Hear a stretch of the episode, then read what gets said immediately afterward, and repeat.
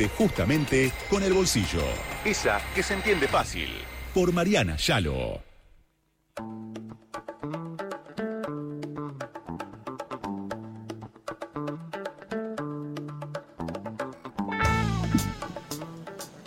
Fue el viernes el número de la inflación, 8,4%, una interanual por encima del 100. Y en el Gran Buenos Aires, alimentos, 118%. Un solo dato para, para graficar lo que vivimos. Un kilo de lechuga vale más de mil mangos. Ese es el promedio. Ese es el contexto. Y me decía Mariana Yalo en el corte, ya es un número eh, que preocupa mucho más de lo que, de lo que veníamos viendo. Marian, ¿Por qué? Esa es la gran pregunta. El, número no solo preocupa a nosotros, ciudadanos de pie, sino que también preocupa al gobierno, pero fundamentalmente preocupa porque abril, estacionalmente, es un mes que tiene que dar más bajo que marzo. Marzo ya había dado 7,7%, que es un numerazo. Sí. Y eh, ni en el mismo gobierno se esperaba una cifra tan alta como es 8,4%. Estamos hablando que en el primer cuatrimestre, es decir, en los primeros cuatro meses del año, los precios subieron un 32%. Es una barbaridad. Tengamos en cuenta que nuestros países vecinos, estamos hablando de Chile, estamos hablando de Brasil, están preocupados por inflaciones del 3% anual. 3% anual. 3% anual, 5% anual. Y acá estamos hablando que en un mes se llega a esa inflación.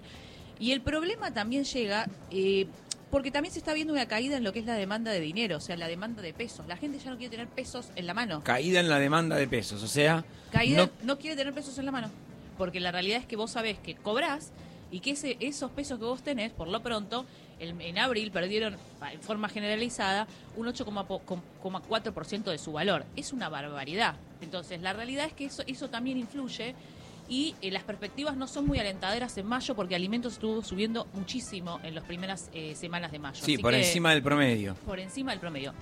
En abril, cuando nos miramos en el INDEC, lo preocupante es que hubo dos rubros que subieron por arriba del 10%. Estamos hablando de alimentos y estamos hablando también de vestimenta. Vestimenta lo podemos atribuir a un factor estacional, pero alimentos preocupa porque también eh, los primeros cuatro meses eh, de lo que es el año subió por arriba del 40%, o sea, muy por arriba del Por arriba del 40% de alimentos. Es, y eso donde pega, que siempre contamos lo mismo acá en la economía de bolsillo. En los que menos tienen, porque la mayor parte de su de sus ingresos lo destinan a alimentos. O sea, si vos ganas 100 lucas, tenés en cuenta que eh, mucho más va a ir a alimentos del porcentaje de lo que vos ganás que si vos ganás eh, un palo. Exactamente. esa sería la ecuación. Exactamente. Y vestimenta también. Em, hoy me pasó, tuve que ir de, apuro a comprar una camisa. Mm. Me salió 28 lucas. No, son unos números que... Número, y no fue una, no es una camisa de marca ni una buena calidad para que dure y nada más. Sí, sí, eh, sí. Fue 28 y, se ven también los precios de esta temporada respecto a lo que fue la temporada pasada, que la verdad para mucha gente están prohibitivos. Uno tiene la posibilidad de ir a otros lados a poder comprar, estamos hablando de lugares como Avellaneda. Sí, eh, pero, igual, igual, igual, los aumentos están porque los aumentos están en la fabricación y en la tela y, o sea, y los insumos son importados. Y también, bueno, esto también lo que tenemos que ver es que finalmente lo que fue eh, la corrida del dólar, la disparada del dólar, terminó impactando aunque fue lo que fue el dólar eh, blue, que generalmente dicen, bueno, no impacta. Tengamos en cuenta que... Eh, claro que impacta. Claro que impacta, porque solo menos la mitad eh, ajusta por lo que es el dólar oficial. Y también tengamos en cuenta, porque la gente dice, ay, se viene una devaluación inminente. La devaluación ocurre todos los días, todos los meses el Banco Central devalúa. Entonces no tenemos que dejar de mirar eso. Sí, devalúa por debajo de la inflación hoy en día y sobre todo en lo que va de mayo vienes acelerando ese ritmo de devaluación. Ahora vamos a hablar de las medidas que prepara el gobierno. Ahora me quiero meter en las medidas que se, se anticiparon el viernes por la noche, el sábado esa famosa foto en el Ministerio de Economía y hoy ya se enviaron a todos los, periodistas, a los portales. Eh, me voy a meter en las medidas. Me quedé con un gráfico que esta mañana me compartía Jairo Straquia, colega aquí de Radio Con Voz, Em, inflación en alimentos, variación acumulada en cuatro meses, ¿sí? La Argentina 34%, esto que decía Mariana.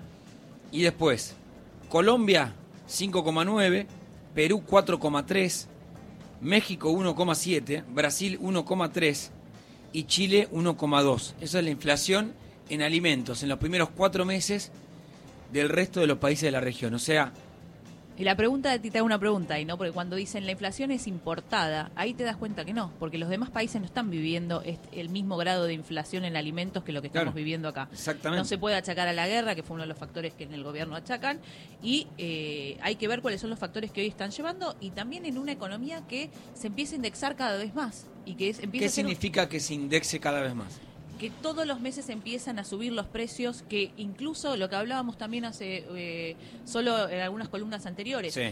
La gente ya cuando tiene que pautar un salario, cuando va a pautar, ya ah, tiene miedo respecto y empieza a indexar y el que tiene la posibilidad indexa por algún tipo de factor. Incluso cuando hablamos de alquileres, sin ir más lejos, están todos, tendrían que estar en pesos y están todos dolarizados porque nadie puede pactar un valor de acá hacia fin de año sabiendo que si va a valer lo mismo va a ah, perder plata. Cuando yo te daba el ejemplo de hago un contrato para manejar las redes de una pyme y te digo, bueno, eh, vos me vas a pagar con un contrato que se va a indexar cada tres meses al IPC.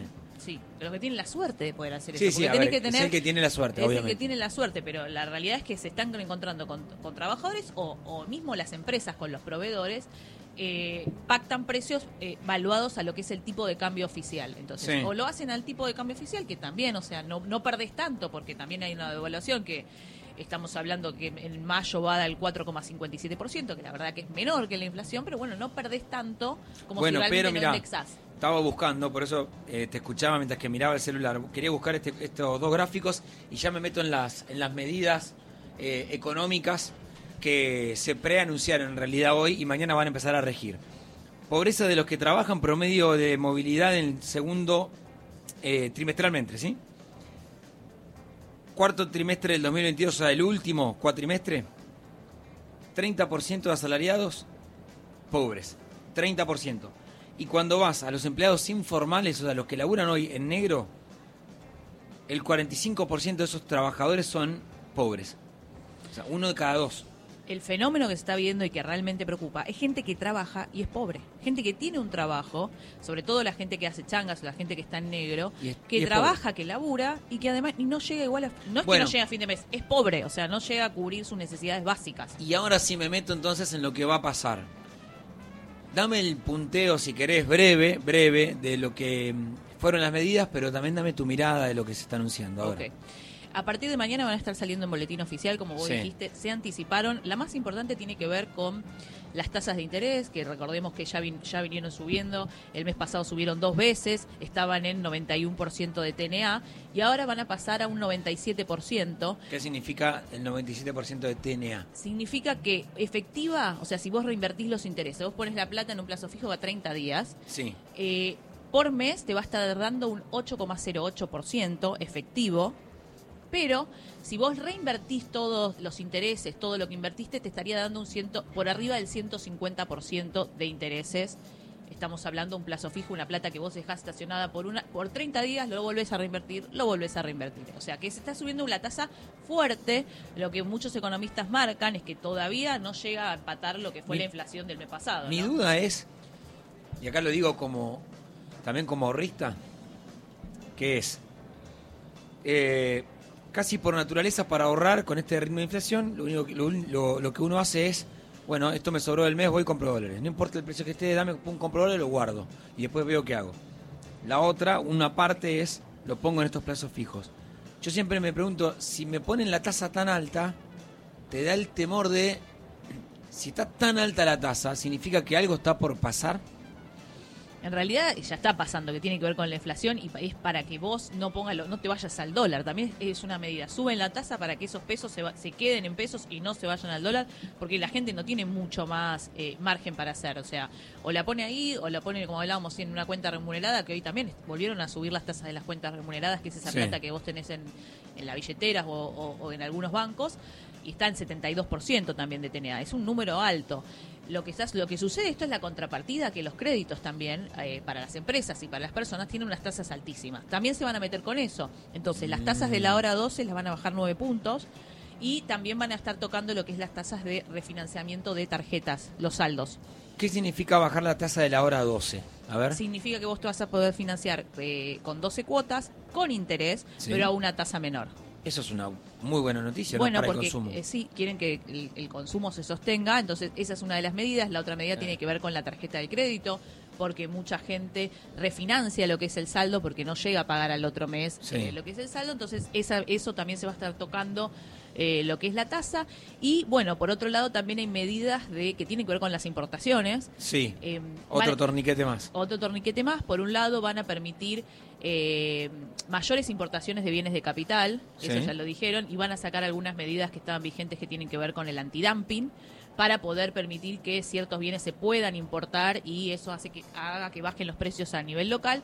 Y por otro lado, lo que le van a permitir es al mer- eh, mercado central poder importar alimentos para de esa forma eh, bajar un poco lo que es el precio de los alimentos, que como decíamos en un principio de esta columna, lo que decíamos en, en un principio de esta columna, eso preocupa, ¿no? Estamos hablando de una inflación de alimentos que está muy por encima de lo que es el índice. Sí, nosotros el viernes con, con Facu Pastor, cuando veíamos el índice, los primeros datos, yo decía, me quedó grabado el precio de la lechuga. Un kilo de lechuga sale más de mil pesos.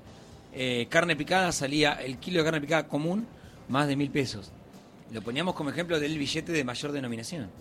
Sí, este, en breve estará saliendo el de dos mil pesos, Sí. pero la realidad es La que realidad es que- no alcanza para nada. Bien. Cada vez tenés que circular con mayores billetes. Bueno, muy bien. Gracias, Mariana. Te quedas hasta el final, ¿no? Me las quedo hasta el cinco? final acompañándote. Bien. Hasta las 5 entonces.